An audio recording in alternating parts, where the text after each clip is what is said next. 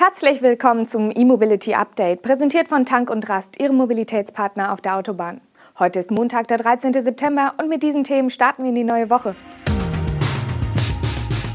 NIO zeigt ET7 in Deutschland, Kia bringt neue Sportage-Generation, Leonardo Hotels bauen Ladestationen, Serienversion des Jojo startet in Italien und Polizeidirektion Lüneburg fährt elektrisch. Die chinesische Marke NIO hat ihre elektrische Limousine ET7 zum ersten Mal in Deutschland präsentiert. Das Elektroauto wurde erst Anfang des Jahres vorgestellt. Und im Mai hatte NIO den Markteintritt in Norwegen angekündigt.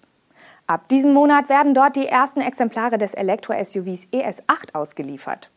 Bereits damals hieß es, dass Deutschland ein potenzieller weiterer Markt für die Expansion von NIO sei. Am Rande der IAA Mobility in München bestätigte NIO nun, dass die ersten Fahrzeuge in Deutschland im vierten Quartal des kommenden Jahres ausgeliefert werden sollen.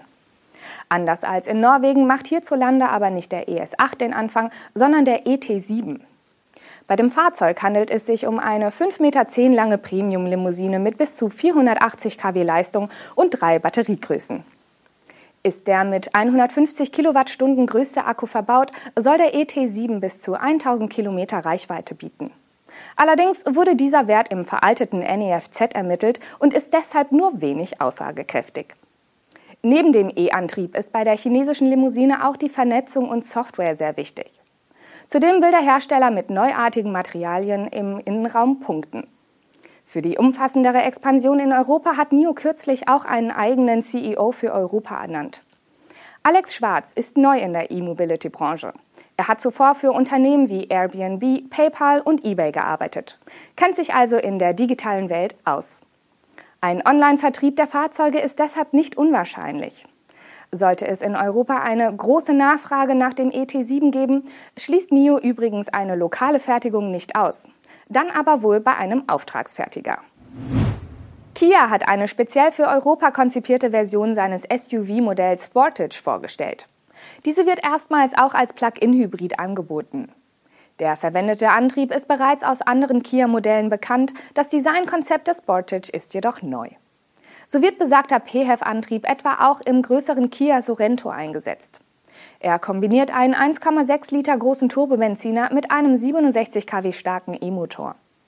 Die Systemleistung gibt Kia mit 195 kW an. Als Energiespeicher kommt eine 13,8 kWh große Lithium-Ionen-Batterie zum Einsatz. Die reine Elektroreichweite gibt Kia noch nicht an.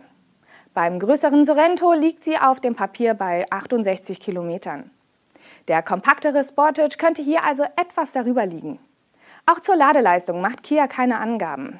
Der Sorento unterstützt jedoch nur das einphasige Laden mit bis zu 3,7 kW. Das Gerücht, wonach es auch eine rein elektrische Version der fünften Generation des Kia Sportage geben soll, scheint sich indes nicht zu bewahrheiten. Zumindest ist in der aktuellen Mitteilung von Kia davon keine Rede. Neben dem Plug-in-Hybrid gibt es zwei weitere teilelektrifizierte Benziner. Die neue Generation des SUV-Modells kommt erstmals in einer für Europa angepassten Version. Sie ist etwas kürzer als jene für den Weltmarkt. Preise nennt Kia noch nicht. Die Markteinführung beginnt Anfang 2022. Die Hotelkette Leonardo hat angekündigt, bis Ende 2022 alle Häuser in Deutschland mit Ladeinfrastruktur auszustatten. Partner für den Aufbau der Ladepunkte ist Wirelane.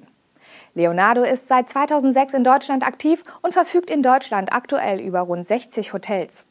Da es laut der entsprechenden Mitteilung von Wirelane um knapp 60 Ladepunkte geht, ist also offenbar vorerst nur ein Ladepunkt je Hotel geplant.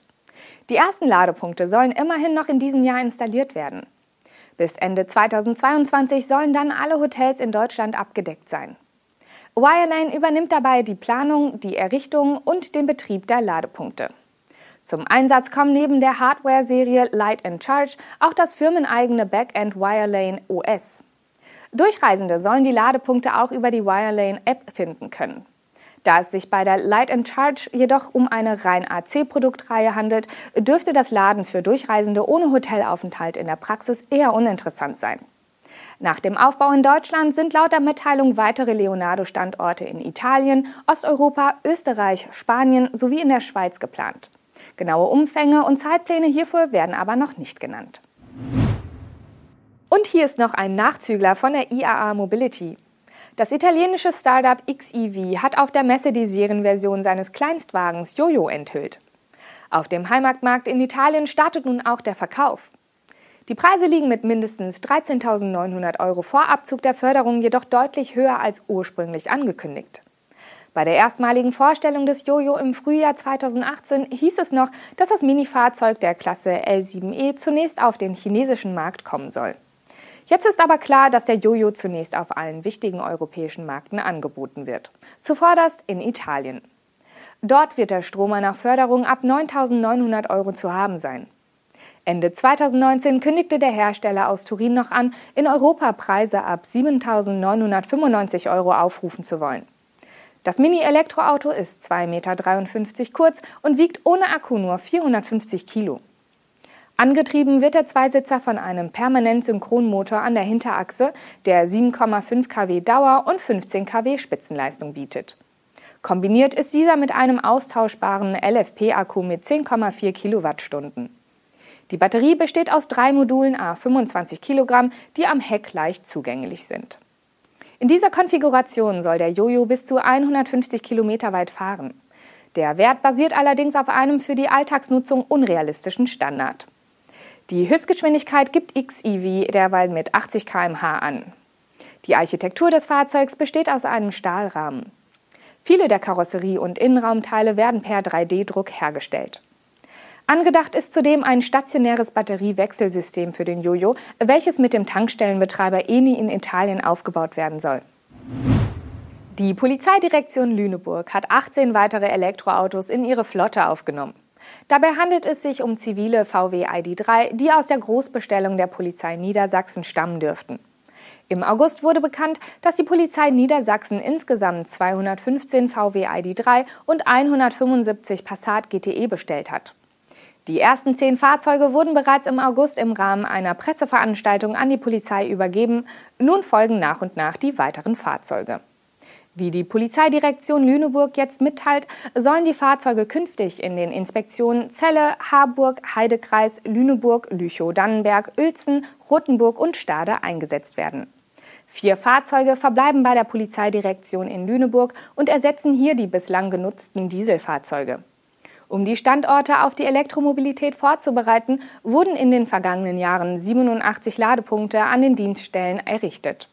Darunter ist auch eine Schnellladesäule. Weitere Ladepunkte und auch Elektrofahrzeuge sollen folgen. Das war unser erstes E-Mobility-Update der neuen Woche, präsentiert von Tank und Rast, Ihrem Mobilitätspartner auf der Autobahn. Wir sind morgen mit der nächsten Sendung wieder für Sie da. Tschüss!